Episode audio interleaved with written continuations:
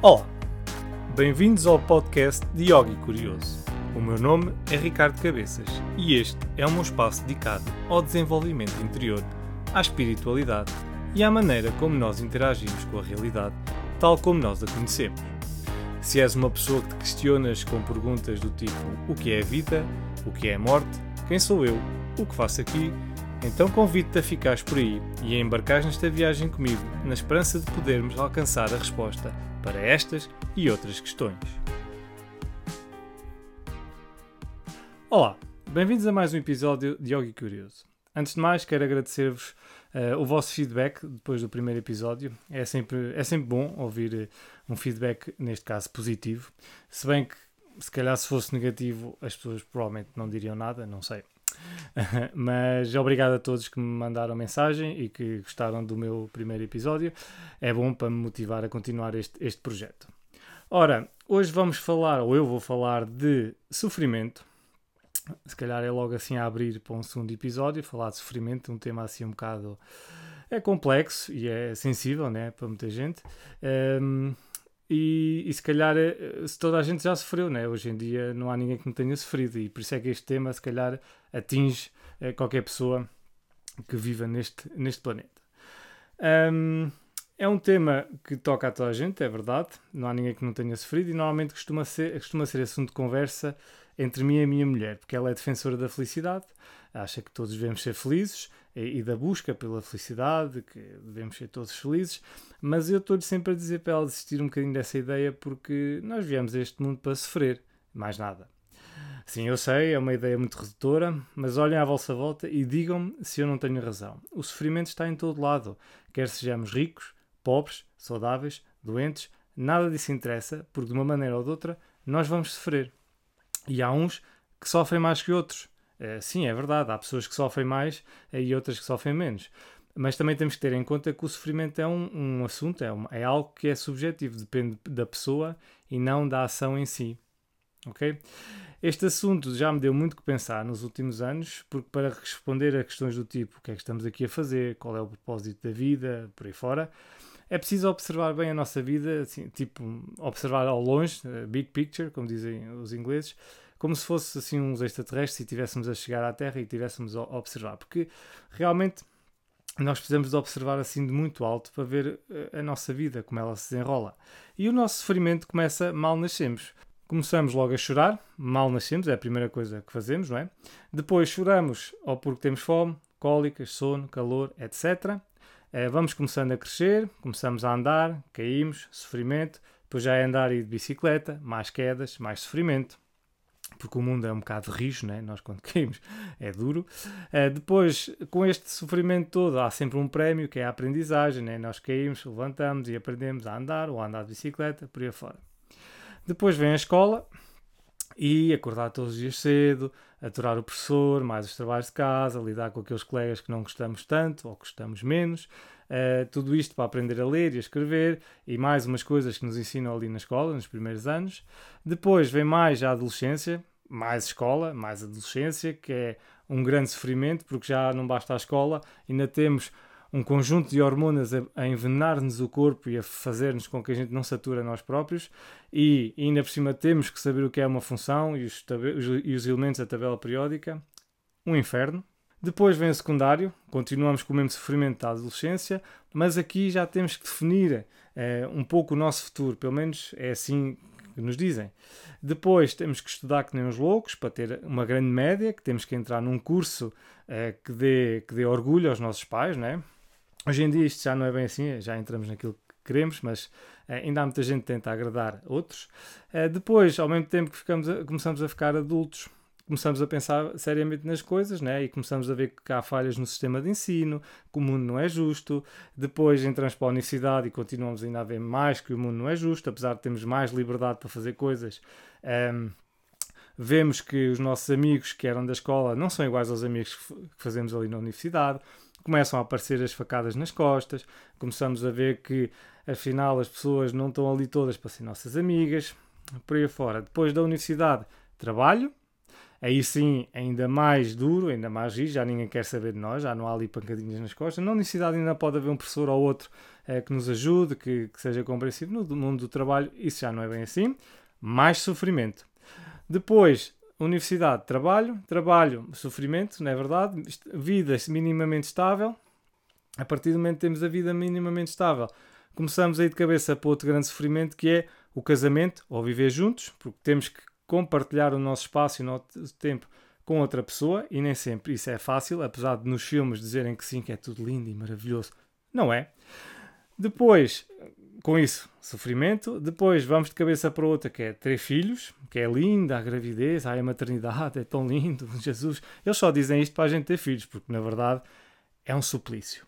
Estou a brincar. Uh, não, é sofrimento, é verdade. Depois, eles crescem, mais sofrimento que é o deles, dos nossos filhos e o nosso. Eles crescem ainda mais, também têm filhos, que ficam os nossos netos, e nós começamos a olhar para eles e a pensar: já não os vou ver crescer, já já estou velho, o meu corpo já não faz o que eu gostava de fazer, já não consigo brincar com eles da maneira que eu gostava, uh, já não o vou ver ir para a escola. Isto era o que a minha avó dizia em relação a mim: ah, eu já não o vejo ir para a escola. E eu fui para a escola. Ah, eu já não o vejo ir para a universidade. E eu fui para a universidade. Ah, eu já não o vejo a casar. E eu casei. E a velhota ainda continua viva. É assim, sempre a pensar, a preocupar com as coisas e olha, para nada, afinal, continua aí. Eu sei que nem toda a gente segue este rumo na vida, eh, mas foi um exemplo de como a nossa vida está cheia de desafios e que estes desafios podem significar algum ou muito sofrimento.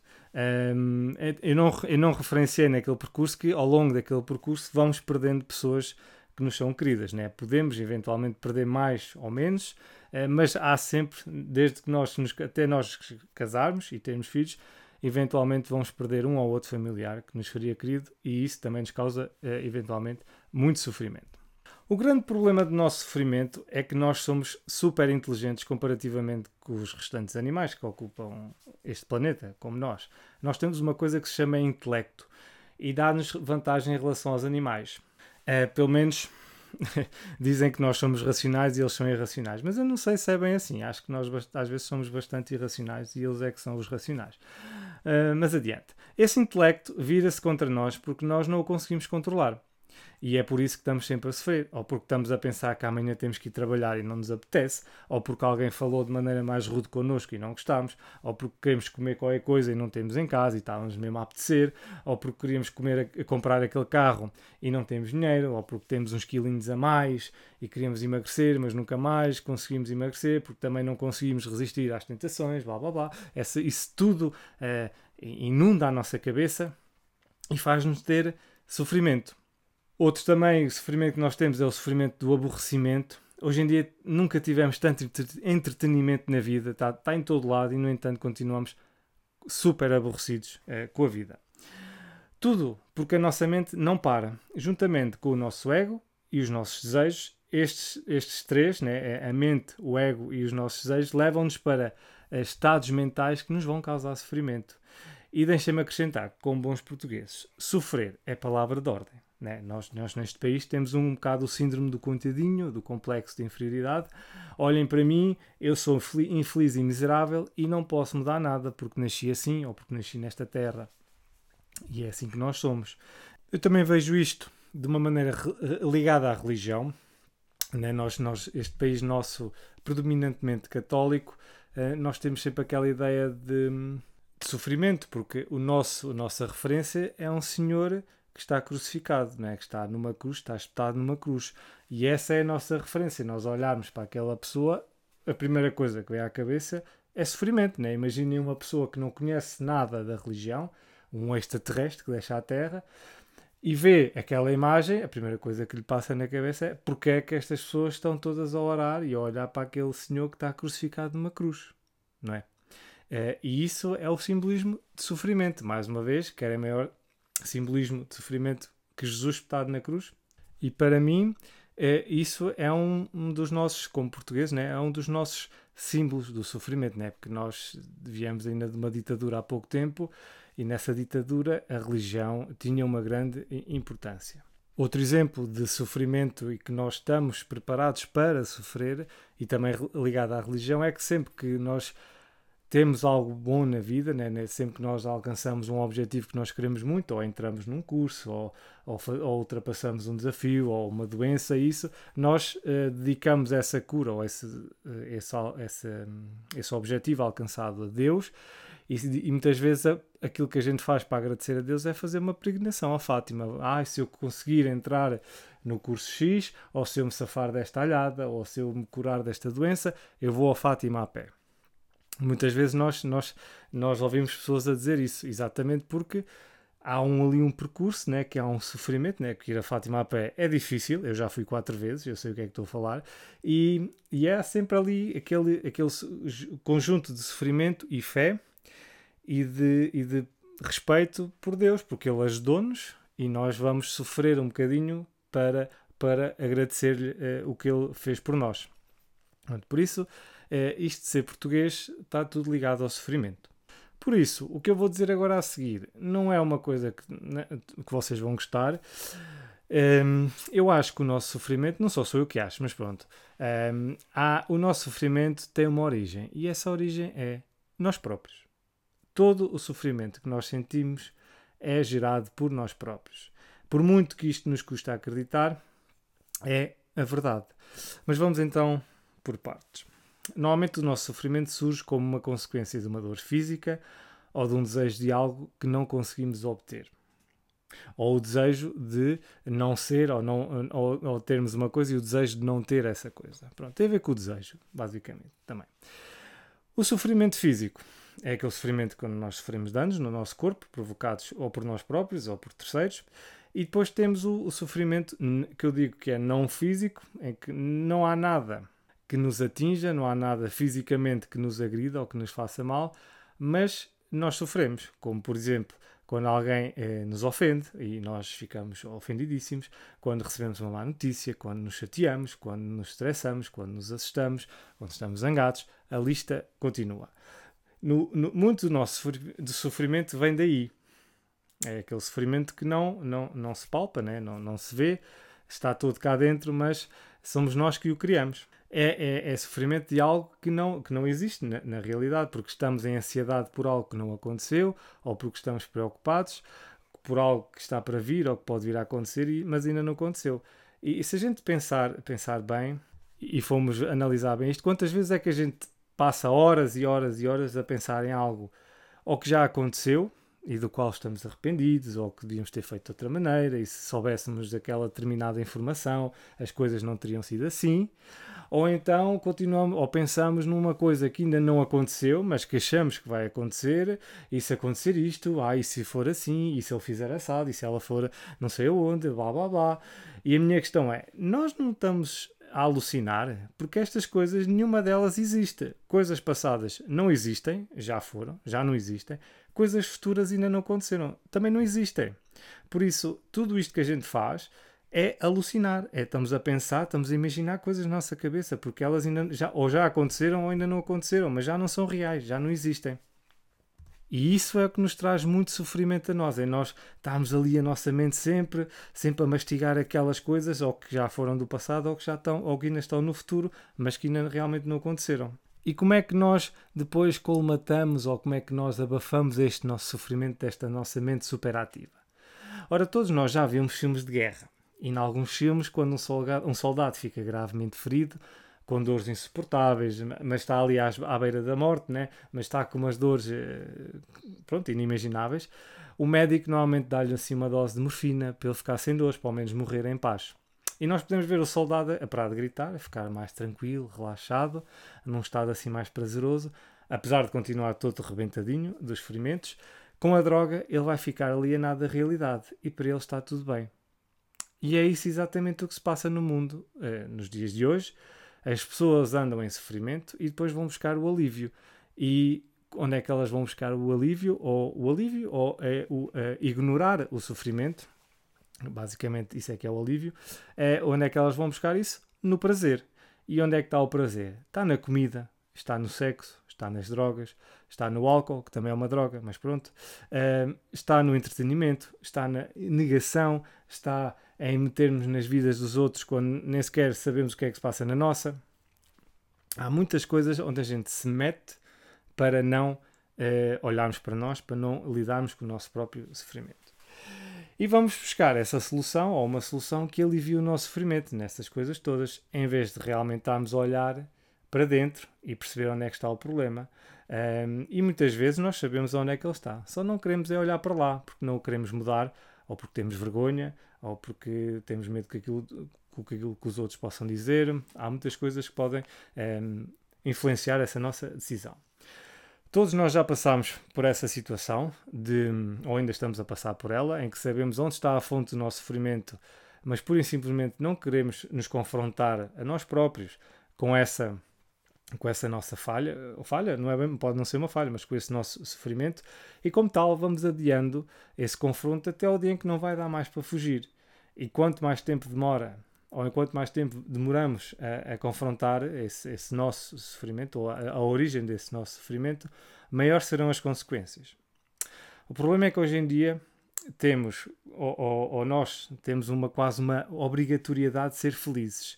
Pelo menos nas redes sociais. Tudo é feliz no mundo digital, tudo come bem, tudo viaja bem, toda a malta sorri, as famílias estão todas bem, toda a gente encontra a felicidade nas redes sociais. E essa é uma maneira de ver a vida que está errada.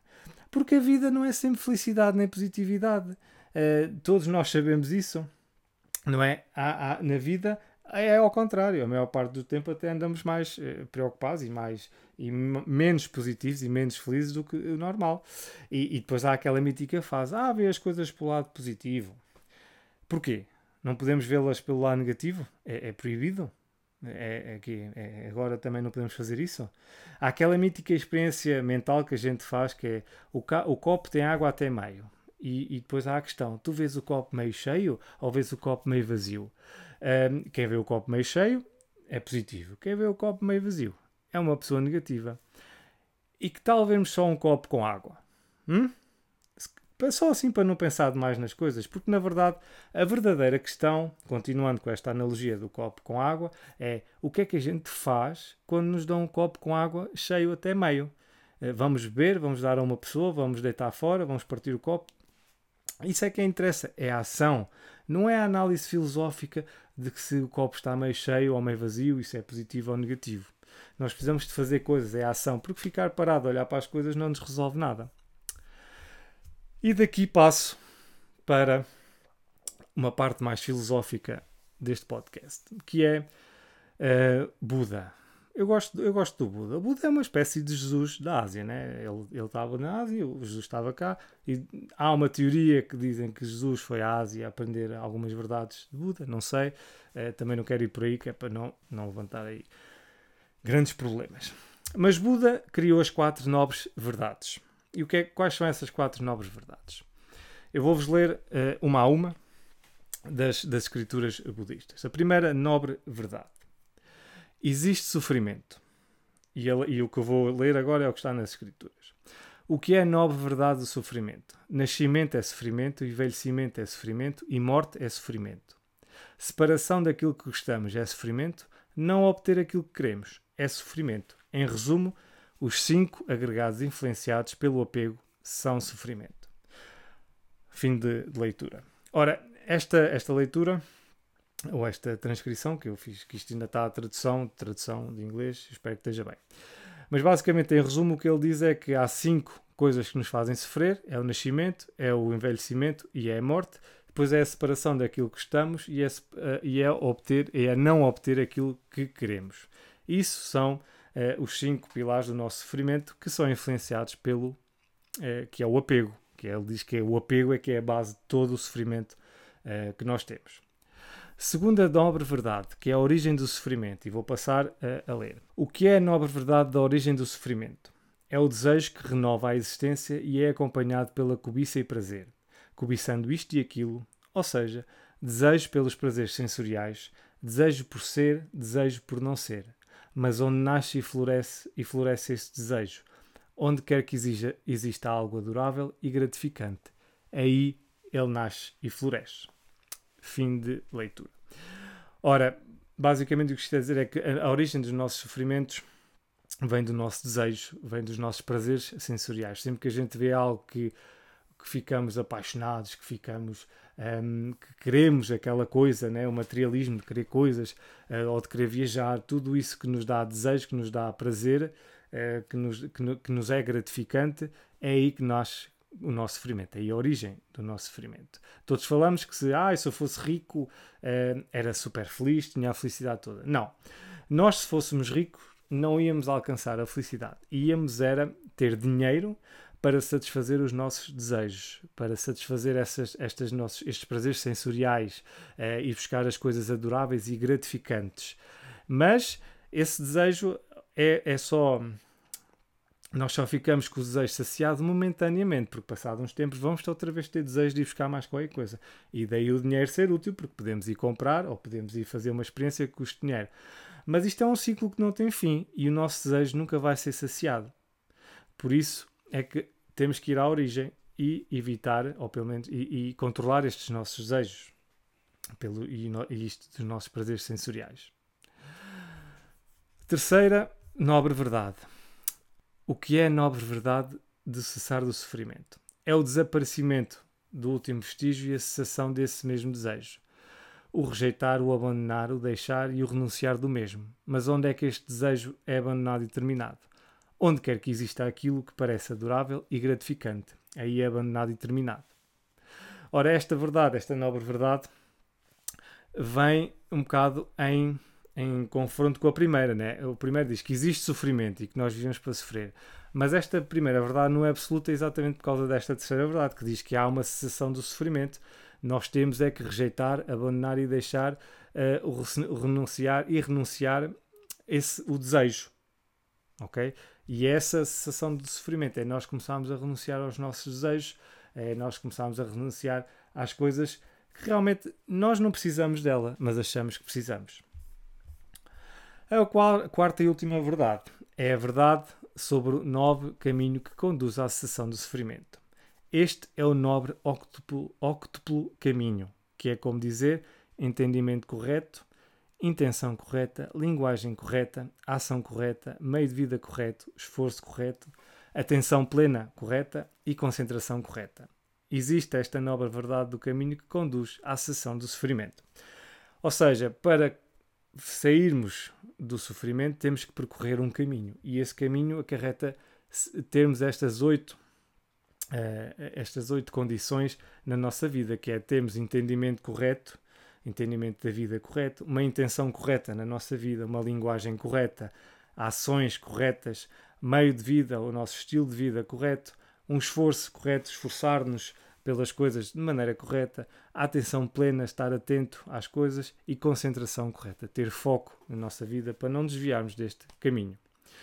Muitas vezes as pessoas confundem hum, euforia com felicidade, né? As pessoas, ah, eu estou tão feliz, né? Passámos o exame, passámos o exame de carro, fomos pais, uh, sei lá, tanta coisa, o nosso clube ganhou, uh, tanta coisa que nos dá assim euforia e felicidade, mas depois aquilo desvanece, a euforia acaba-se e ficamos ali, ficamos ali uh, sem nada, voltamos a estar tristes, em sofrimento, porque a euforia passou.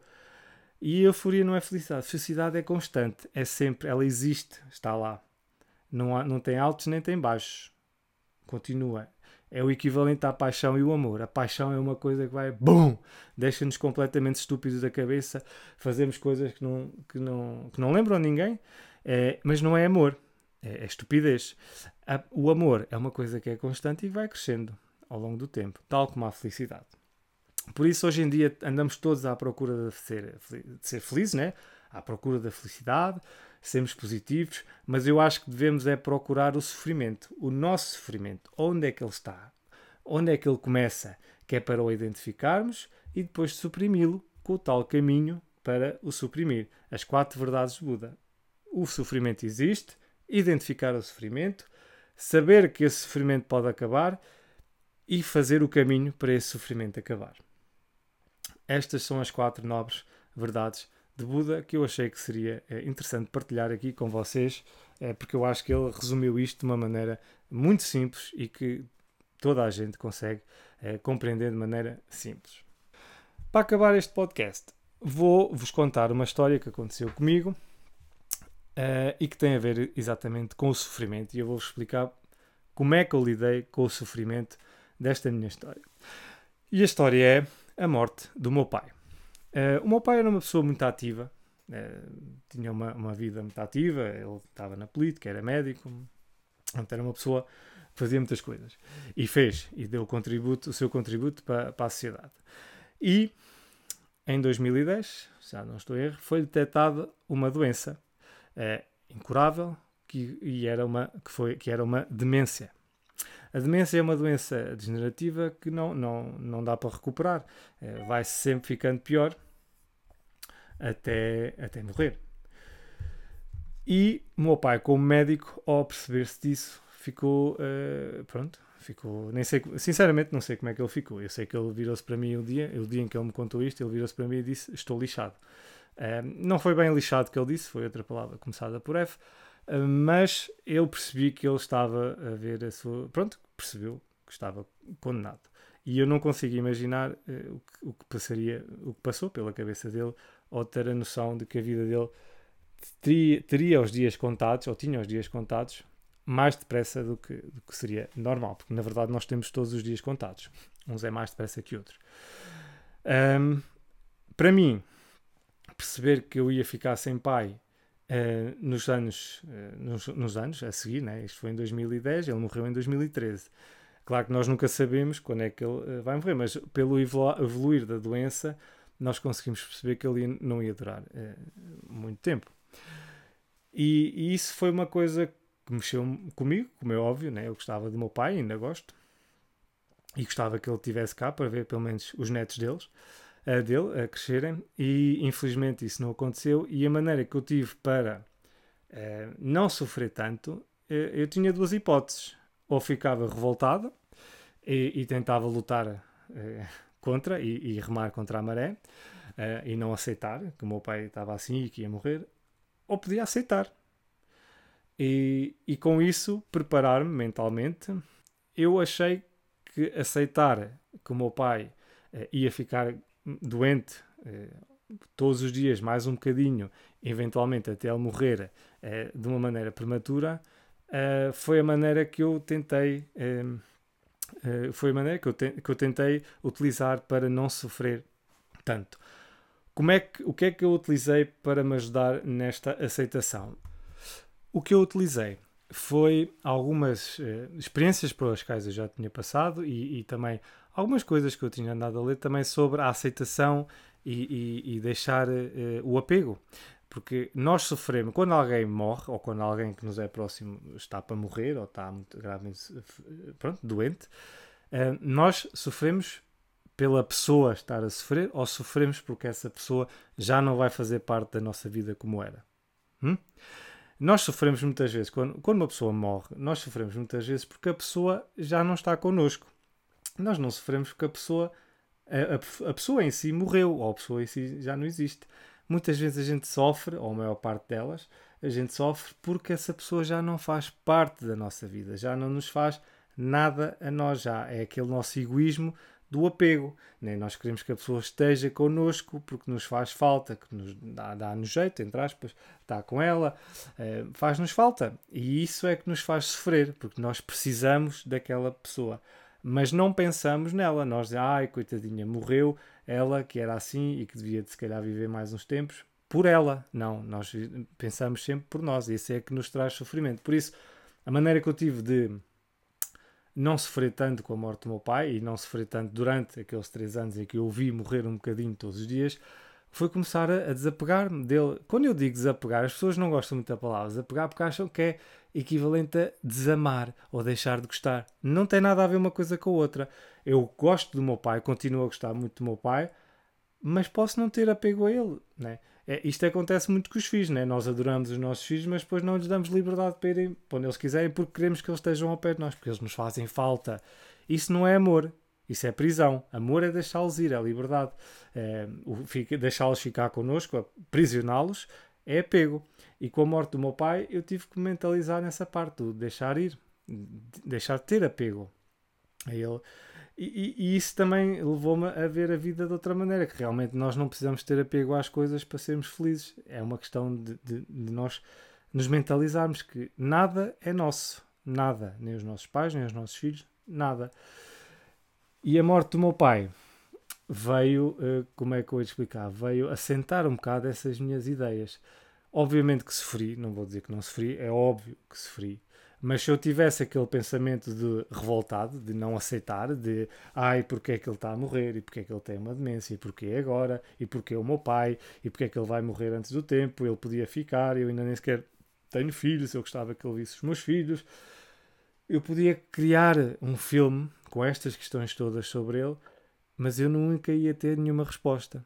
Porque não há respostas. Eu não tenho hoje nenhuma resposta porque é que o meu pai morreu com uma demência. Se eu andasse a lutar contra isso, se eu andasse a tentar a, a procurar uma resposta para isso, eu hoje provavelmente estaria doente também. Porque isso ia consumir-me. E muitas vezes o que acontece às pessoas que têm um ente querido que morre, que é próximo, elas consomem-se em questões que nunca, para as quais nunca vão ter resposta. Uh, e eu acho que ao, ao, aceitar a morte do meu pai, ao deixá-lo ir na vida dele, né, naquele sofrimento onde ele estava, que por alguma razão ele estava a passar aquele sofrimento, eu não sei, uh, isso ajudou-me também a libertar-me, a, a, a, a estar menos sofrido com o sofrimento dele. E, e, isto é uma das lições que o Buda nos diz, que é a gente libertar-se, ver onde é que está a origem do nosso sofrimento e fazer o caminho para nos libertarmos dela. E isto é, é que é, foi a grande lição que eu tirei da morte do meu pai, que foi o apego, desapegar-me uh, das coisas, não, não criar apego, uh, seja o meu pai, a minha mãe, aos meus filhos, o que é que for. E isso é uma coisa extremamente difícil. Mesmo eu estou a dizer que tentei desapegar-me ao meu pai, mas não conseguia 100%, como é óbvio, uh, era o meu pai e é uma coisa que é muito difícil de fazer, que é desapegar-nos das pessoas de quem a gente gosta. Né?